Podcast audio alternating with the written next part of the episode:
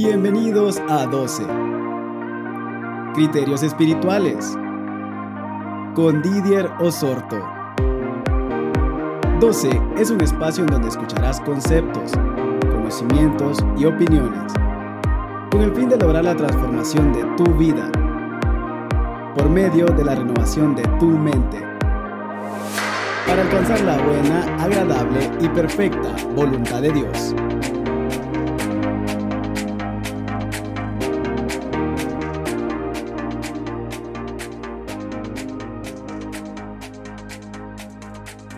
Hola, qué bueno volver a encontrarnos. Esto es 12 y recuerda que a través de este espacio comparto criterios espirituales que han provocado en mi vida el deseo de ser transformado por medio de la renovación de mi mente en una experiencia única que solo la puedo vivir en Cristo Jesús. Qué bueno eh, poder eh, compartir contigo en este tiempo. Este es el episodio 3 y bueno, eh, estoy en la última parte, en el último eh, de los tres episodios que he preparado para este tema, eh, libres del espíritu de temor. En los dos episodios anteriores he compartido para ustedes la definición del temor, el origen bíblico del temor, compartí cuáles son las tres causas fundamentales del temor, cuáles son las puertas por los cuales el temor accede a nuestras vidas eh, también compartí cuáles son los efectos del espíritu de temor en nuestro interior. Así que yo te invito que si no has escuchado los dos episodios anteriores, pues que también te puedas dar una pasada por el episodio 1 y el episodio 2. En este episodio pues compartiré cómo reconocer a una persona con temor y también eh, voy a concluir con cuál es la ruta hacia la libertad del espíritu de temor en nuestras eh, vidas un tema apasionante, un tema interesante, un tema el cual creo de que eh, gran parte eh, de la población ha pasado o algunos están pasando eh, por algún episodio de temor. ¿Por qué? Porque el temor es uno de los mayores problemas que la humanidad enfrenta. muchas veces el temor se fortalece en nuestro interior porque tendemos a enfocarnos siempre en lo que sucede en el mundo a nuestro alrededor. Pero no es esta la forma como Dios eh, trabaja. Nosotros tenemos la tendencia a ver en lo natural, mas Dios trabaja viendo solo lo espiritual. Así que el anhelo y el deseo de Dios es que podamos ver no con nuestros ojos naturales, sino a través de los ojos espirituales, eh, para ver cuál es el eterno presente de Dios, eh, cuál es lo que Dios ha hablado para nuestras vidas, cuál es la visión de Dios para nosotros. Eh, el temor realmente paraliza. El temor en nuestras vidas nos hace abandonar sueños, nos hace abandonar esa visión espiritual que Dios tiene para con nosotros. ¿Cómo podemos reconocer a una persona con temor? ¿Cómo podemos decir, ¿será que estoy pasando por un episodio de temor y no me he dado cuenta? Eh, quiero compartirte eh, seis cositas, eh, seis síntomas de una persona que, que, tiene temor o ha pasado por el espíritu de temor. lo primero, generalmente, las personas que están llenas de temor dentro del mundo espiritual no logran fluir en el Espíritu de Dios con facilidad.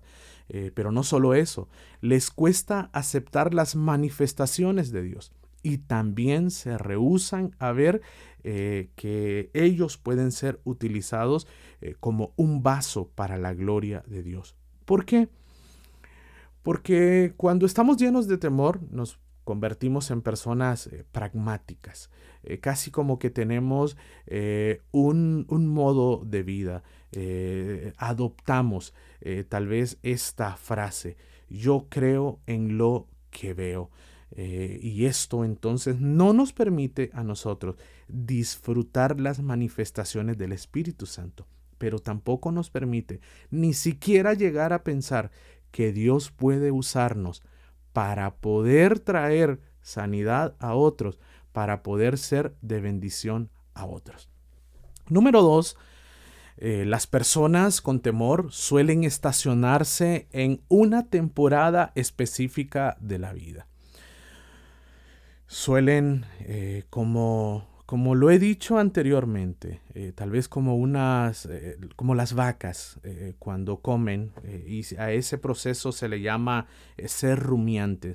y están una y otra vez con un pensamiento, con una estación específica, por falta de perdón, porque todavía hay cosas que, que duelen, hay heridas las cuales no hemos podido superar y entonces ese temor nos hace estacionarnos en esa temporada de la vida.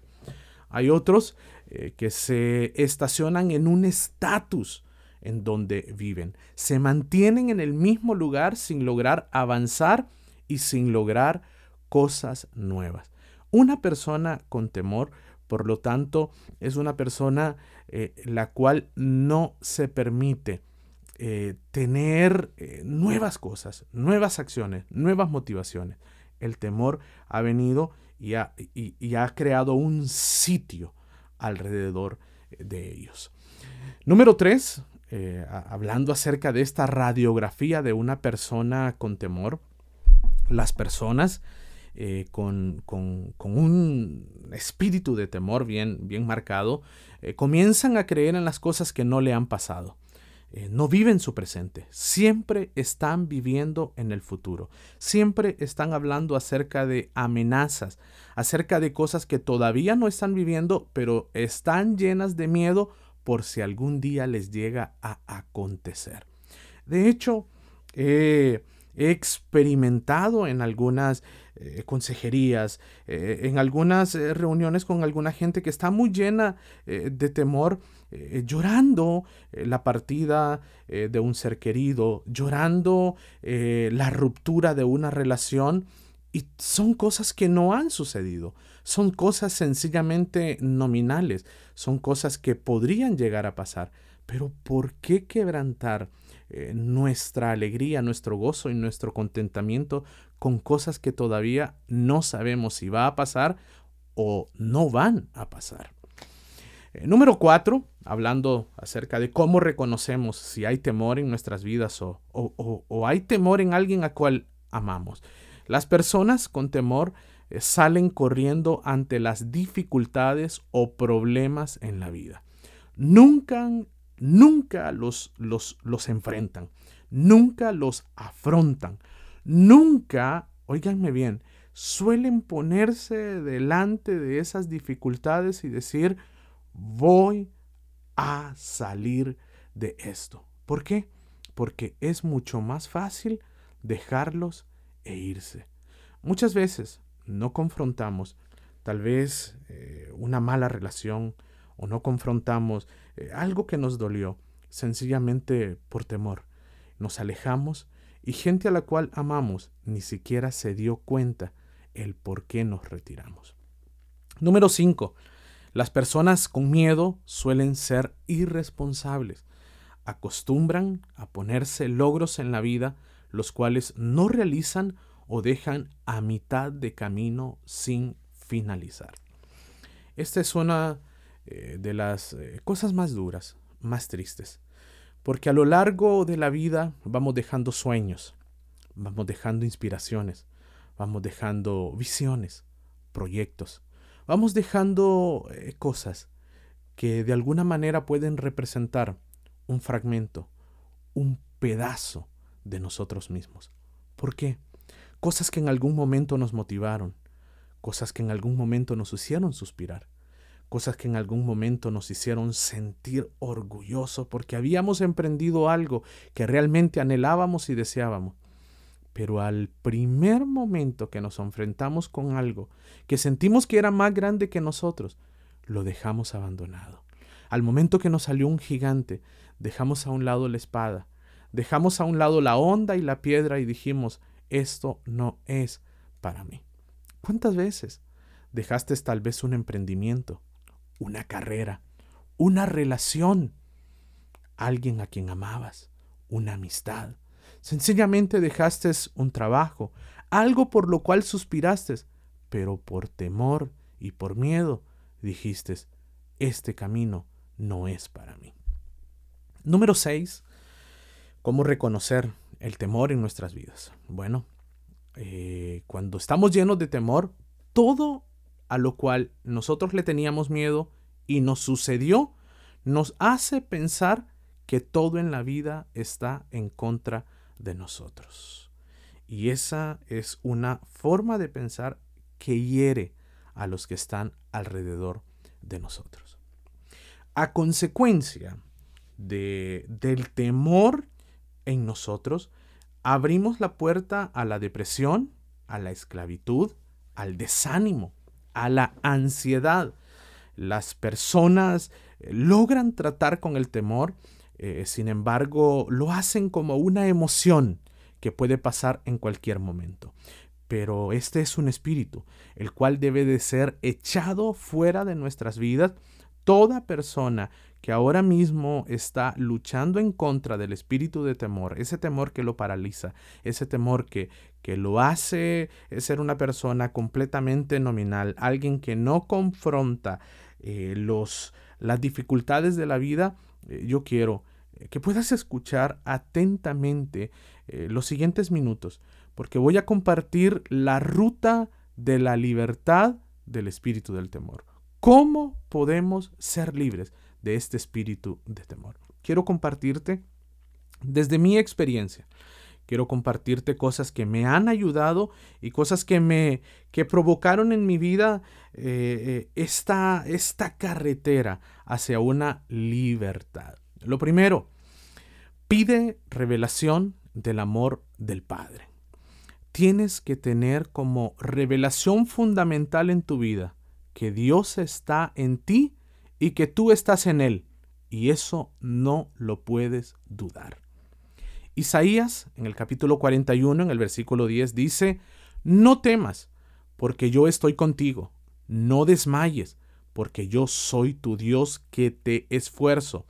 Siempre te ayudaré, siempre te sustentaré con la diestra de mi justicia. Primera de Juan, capítulo 4, versículo 18 dice, En el amor no hay temor, sino que el perfecto amor echa fuera el temor, porque el temor lleva en sí castigo, de donde el que teme no ha sido perfeccionado en el amor. El amor es todo lo opuesto al temor. Son las caras opuestas de la moneda. Son como el agua y el aceite. El amor es algo que todo el mundo anhela, que todo el mundo desea, mientras que el temor es algo que todo el mundo desea liberarse. Y en este pasaje de Primera de Juan, eh, que acabamos de leer, vemos cuatro claves para comprender el amor de Dios como nuestro Padre. Si logras entender y logras compenetrar en tu mente que Dios es tu Padre y que Dios te ama, óyeme bien, vas a poder liberarte de una vez y para siempre de este flagelo que está atormentando tu vida. Y te dije eh, que este versículo nos da a nosotros cuatro claves para poder entender el amor de Dios como nuestro Padre. Lo primero es que debes de entender, debes de saber que eres amado. Dios te ama y él ya lo demostró. En el primer capítulo eh, de esta serie, en el primer episodio, eh, hablé acerca de cómo entró en el mundo el temor. Y fue acerca de Adán y Eva cuando ellos pecaron. Ellos se esconden de Dios y Dios pregunta ¿dónde estás? A lo que Adán replica, tuve miedo, por eso me escondí. Adán tenía miedo que Dios lo castigara. ¿Por qué? Porque la raíz más profunda del temor es la condenación. Y eso eh, produce en nosotros un sentimiento que Dios está en contra de nosotros. Pero Dios envió a su Hijo para que fuera ofrecido como sacrificio por el perdón de nuestros pecados. Jesús ya cargó con tu condenación. Jesús ya cargó con tu culpa. No hay quien te pueda señalar, no hay ya quien pueda extender su dedo y pueda proferir palabras para hacerte sentir menos. Dios quiere que tengas confianza ante Él. Él dio, óyeme bien, lo que Él más amaba para demostrarte que Él te ama y que Él desea tener cercanía con cada uno de nosotros. Número dos, dentro de, dentro de este punto uno, que, estamos hablando acerca de tener revelación del Padre. Y, y el punto dos es que debes de experimentar el amor de Dios. Eh, cuando sabes que eres amado incondicionalmente por Dios, es cuando debes, cuando realmente comienzas a vivir. Eh, debes de entender que eres amado, pero seguidamente debes de empezar a experimentar. Entonces, eh, comienzas a través de esta experiencia, eh, comienzan a abrirte tus sentidos, comienzas a ver alrededor y comienzas a darte cuenta que Dios nunca te ha dejado. Comienzas a escuchar su voz y Él comienza a hacerte saber que Él ha estado contigo en el pasado, estará en el presente y no solo eso, Él te promete también estar en el futuro. Él nunca te dejará, Él nunca te abandonará. Cuando mis hijos experimentan un episodio de miedo, de temor, tal vez en la noche, ellos me buscan. Ellos buscan a, Esther, me buscan a mí, eh, para poder encontrar una seguridad que han perdido. Eh, yo los tomo en mis brazos, los traigo a mi regazo y a través de esa acción les hago saber si papá está aquí, todo entonces está bien. Y esa es la misma obra que el Espíritu hace con nosotros. Dios nos toma en sus brazos y nos reafirma en su amor por nosotros. Eh, él, él, nos toma, así como leímos este versículo en Isaías, Él nos toma con su diestra y nos pone en su regazo para decirnos, todo estará bien. Pero ¿sabes qué?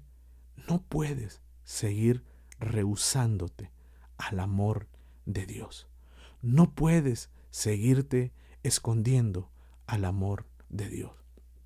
Muchas veces vienen a nuestra vida pensamientos en los que decimos, ¿será que soy apto? ¿Será que soy acepto? ¿Será que Dios se puede fijar en mí? Óyeme bien, una palabra para ti en esta hora. El Padre está extendiendo sus brazos y te dice, ven quiero que experimentes mi amor. ¿Por qué no le dices ahí con tus brazos alzados, abrázame Padre? Quiero experimentar tu seguridad. Quiero saber que todo está bien en tu regazo, en tu diestra, en tu pecho. ¿Cómo más podemos profundizar en este amor de Dios? Bueno, ya te dije, lo primero es que debes de saber que eres amado. Lo siguiente es que debes de experimentar el amor de Dios. Pero lo tercero, debes de creer en el amor de Dios. Después de que sabes y después que has experimentado, debes avanzar a creer. ¿Por qué? Porque algunas veces no experimentarás, otras veces no verás, algunas veces no oirás, y otras veces no sentirás. Y parecerá entonces que estás solo, pero ese es el momento preciso para seguir creyendo. Hay un concepto eh, utilizado en la psicología, eh, se llama el concepto de la permanencia de los objetos. Y es una expresión muy utilizada eh, por los psicólogos para describir la capacidad de un niño de comprender que los objetos siguen existiendo aunque ellos ya no los puedan ver con sus ojos.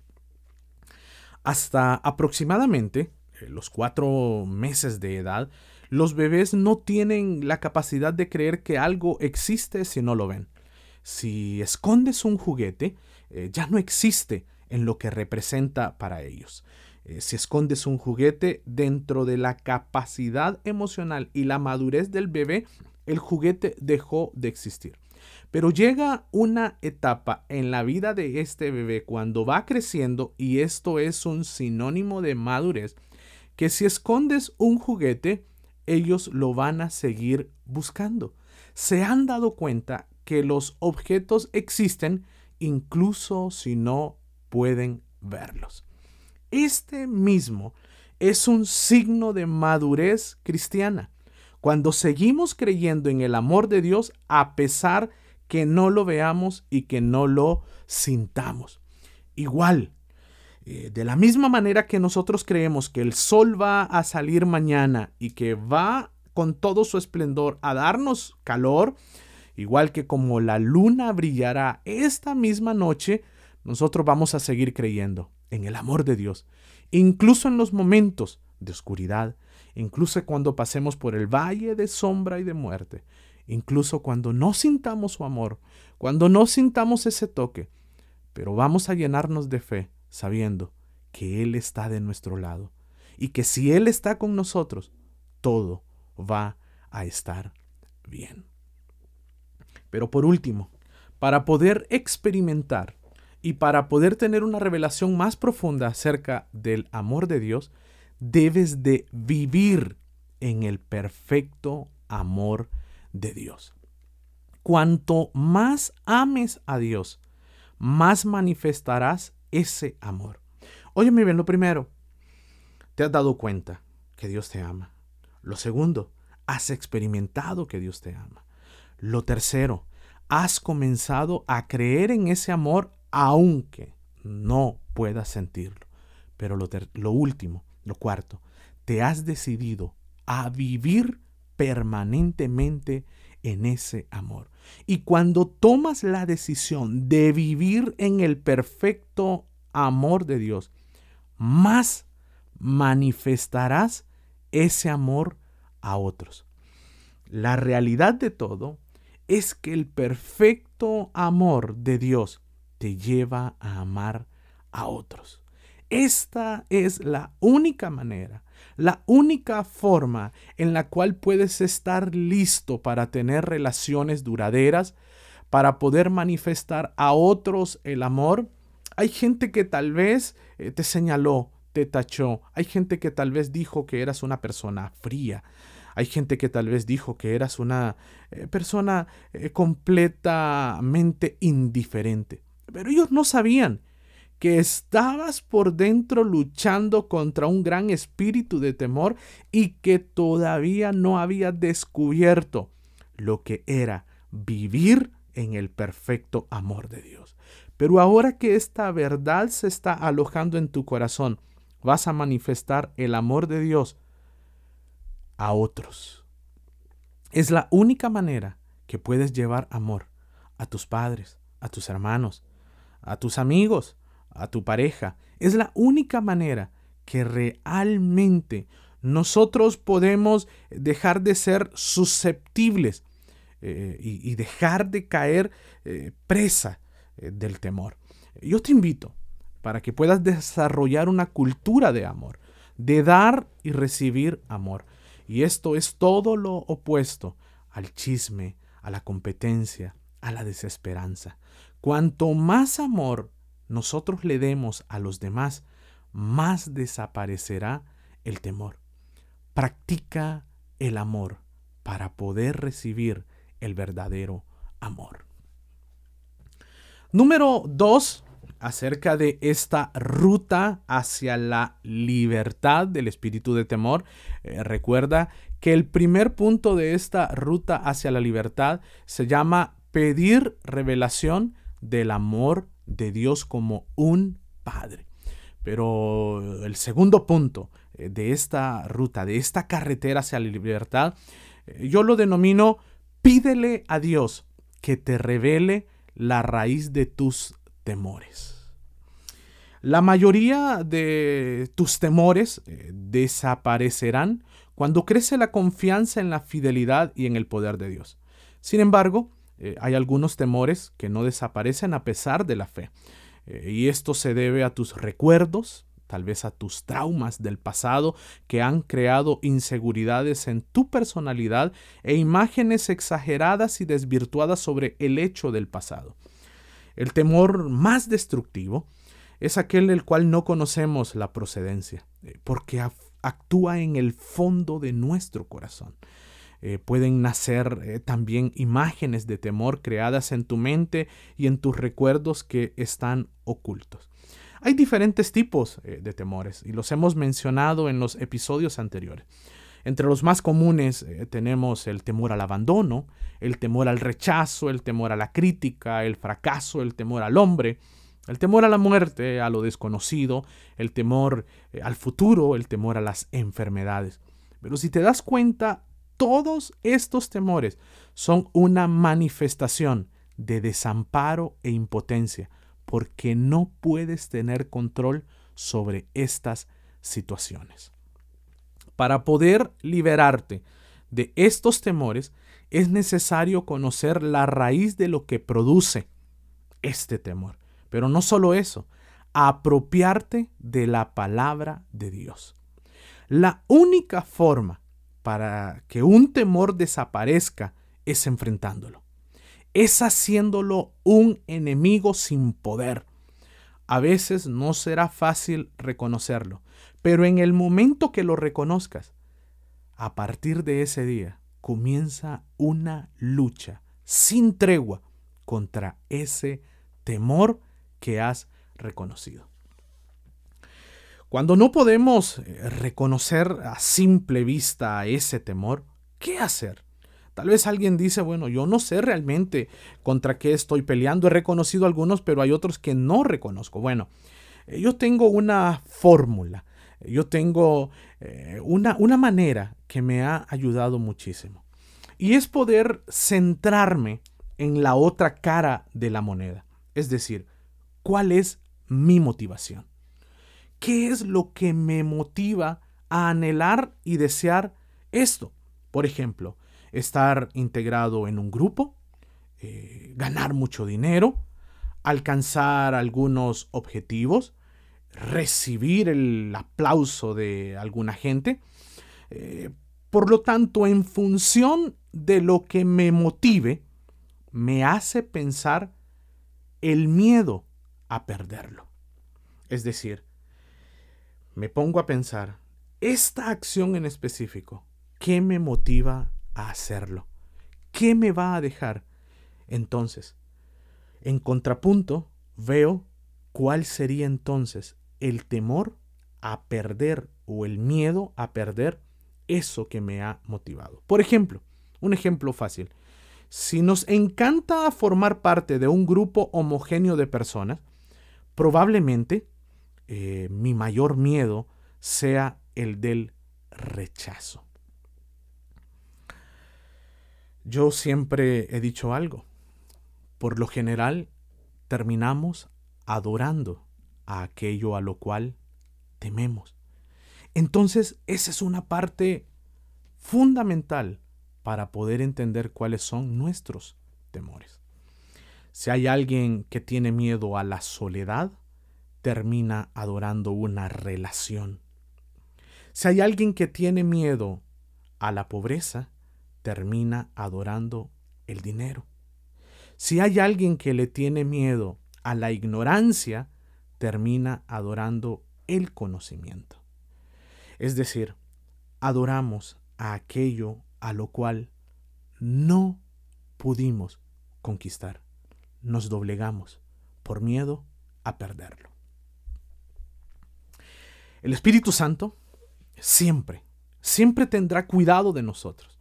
Y si le pides que te ayude a poder identificar, reconocer cuáles son tus temores, con toda seguridad, Él mostrará cada una de las raíces de estos temores. Número 3, hablando acerca de, de esta carretera hacia la libertad del espíritu de temor. Tercer punto, una vez que has reconocido eh, la raíz del temor, enfréntalo, renuncia y declárale la palabra. Santiago, en el capítulo 4, versículo 7 dice, Someteos pues a Dios, resistid al diablo y huirá de vosotros. Cuando renuncias al temor, cuando le declaras que no pertenece al diseño original de Dios en tu vida, le estás quitando el derecho legal de atormentarte. La palabra de Dios específica tiene el poder para vencer el temor. Y es a través de la palabra que nosotros vencemos todos estos espíritus que vienen en contra de nosotros. Porque es la palabra la que transforma, la que te hace consciente que eres una nueva y mejor persona. Debes, por lo tanto, asumir eh, su palabra para poder actuar. Siempre, en todo momento debes de tener la palabra para poder enfrentar, renunciar y avanzar de un ataque del espíritu de temor. Por lo tanto, eh, quiero regalarte algunas lecturas para cuando estés enfrentando algún temor en específico. Por ejemplo, alguien que ahora mismo me está escuchando y dice, yo tengo temor al hombre. Isaías, en el capítulo 51, versículo 12 y versículo 13. Alguien podría decir, ¿qué hago si tengo temor a lo desconocido? Josué capítulo 1 versículo 9. Temor al fracaso. Isaías capítulo 41 versículo 13. Y si alguien por ahí dice tengo el temor bien arraigado a Satanás. Lucas capítulo 10 versículo 19. Y no solamente ese. Efesios capítulo 1 versículo 19 al versículo 22. Y si tu temor es a la crítica, entonces Hechos capítulo 18, versículo 9 y versículo 10. Pero si alguien dice, mi temor es a la enfermedad y a la muerte. Salmos, capítulo 23, versículo 4. Primera de Pedro, capítulo 2, versículo 24. Y alguien dice, mi temor es a la oscuridad. Salmos, capítulo 91, versículo 5 al versículo 7. Y si por una de esas cosas vuelve a aparecer el espíritu eh, de fracaso, ese temor al fracaso, Filipenses, capítulo 4, versículo 13. Pero alguien dice, mi temor es al mañana, al futuro, no sé lo que pueda pasar conmigo.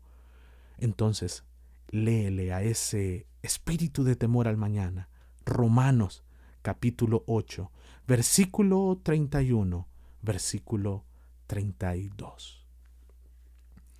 Y cuarta eh, y última estación o punto de esta carretera hacia la libertad del espíritu de temor, lo denomino vivir una vida de oración. Aférrate a las promesas de Dios. Salmos, en el capítulo 27, en el versículo 1, dice, Jehová es mi luz y mi salvación.